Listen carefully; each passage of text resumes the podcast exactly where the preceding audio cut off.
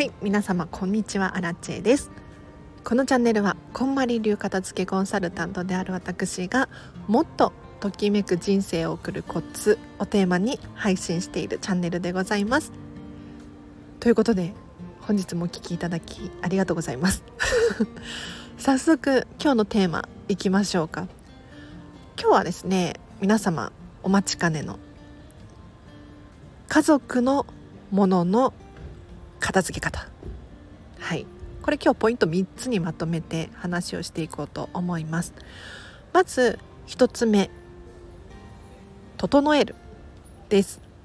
ぜひご家族のものを整えてください。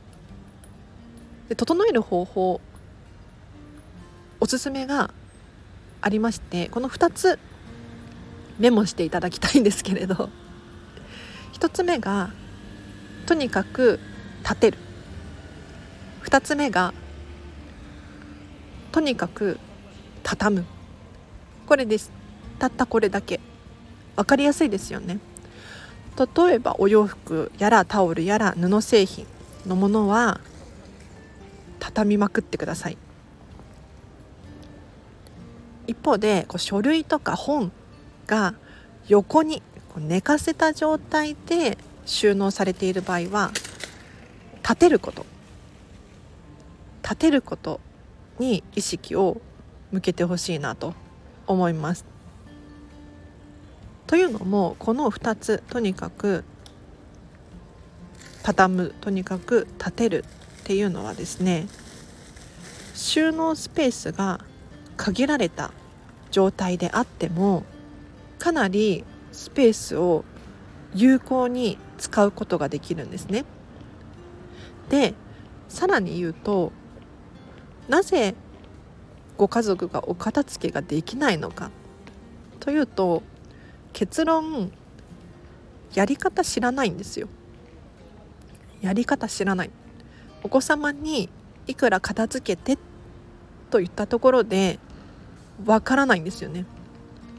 どこに何をしまえばいいのかお子様の場合はこれが散らかっているっていう認識すらないかもしれないです。もし散らかった状態が日常茶飯事で当たり前になってしまっているのであればそれは背景風景として捉えられてしまってます。なので是非お子様でも家族の誰で誰であろうとしまいやすくて取り出しやすい環境を作ってあげるそのためにもとにかく畳んで収納するとか立てて収納するっていうのは非常に有効ですのでどこに何があるのか分かりやすいようにちょっと整えてあげましょう。はい、でポイント2つ目なんですがまだまだいきますよ。勝手に捨てないです。これ家族の ものの片付けって聞いてあようやく捨てられるかなって思ったかもしれないんですがごめんなさい。勝手に人のものは捨てたらダメです。NG 行為です。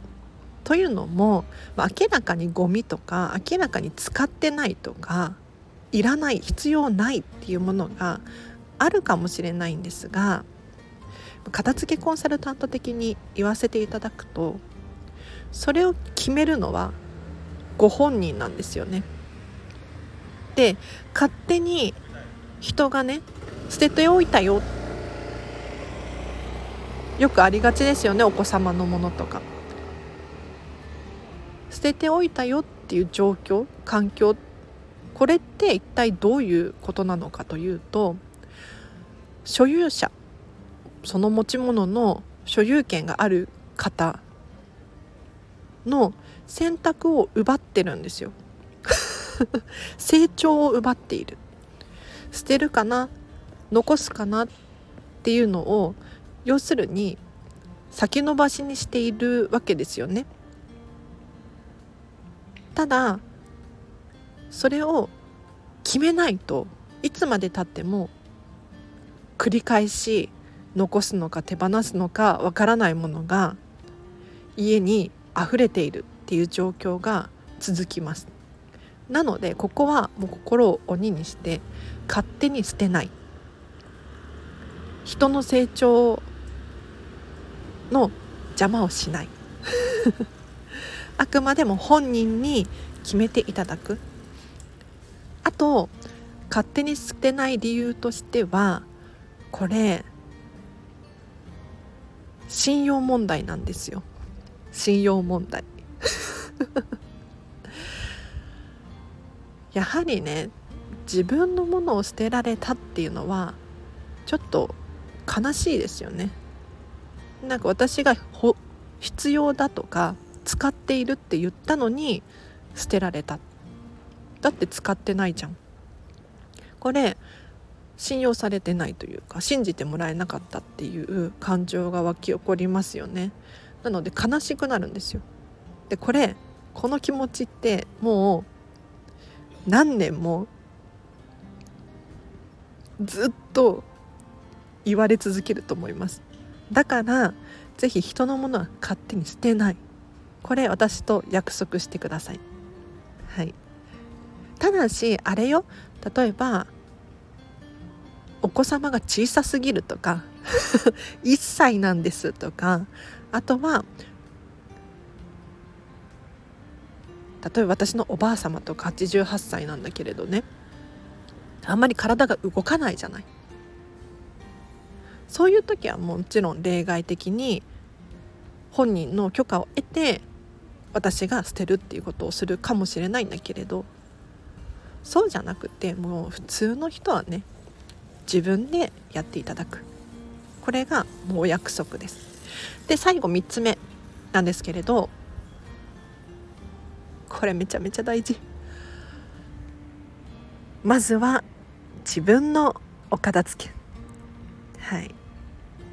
これねだいぶあの本音の部分なんですが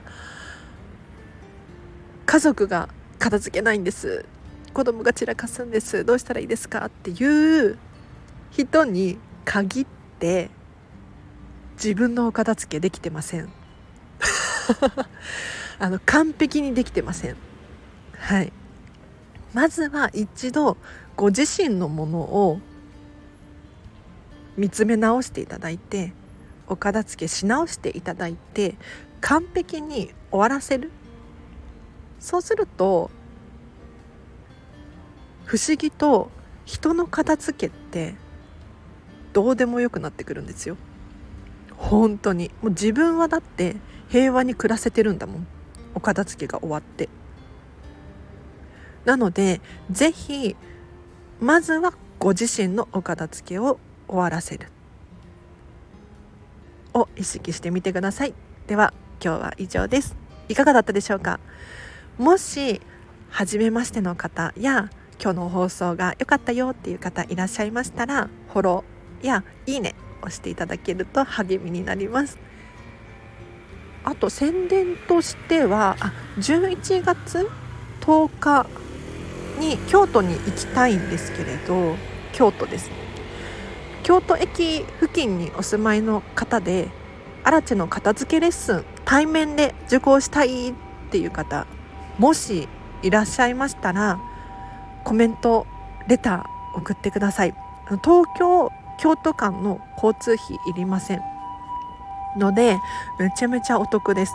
ただしあの片付けレッスン代はいただきますがこんな機会ねなかなかないと思いますのでぜひぜひ救急車ちょっと待ってね。失礼いたしました。ぜひこんなチャンス二度とないと思いますのでお声がけください。あとはそうだな。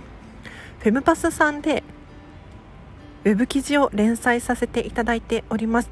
こちらはお片付けのことやお片付けじゃないこと人生がときめくコツというのをテーマに連載させていただいておりますのでリンク貼っておきます。ぜひ気になる方いましたらチェックしてみてください。またねそろそろ新しい記事が公開されるそうなので皆様待機していただけると。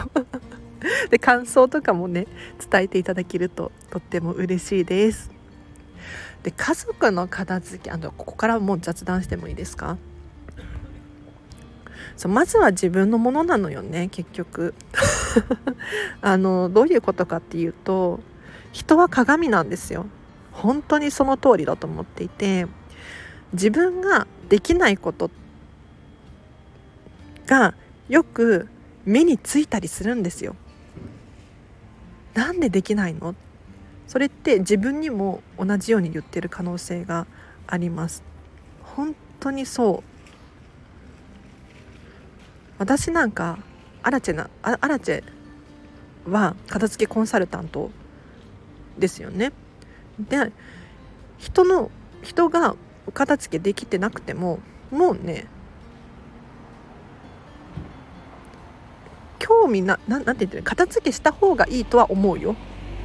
思うけれど父親ね片付け苦手なんですけれど。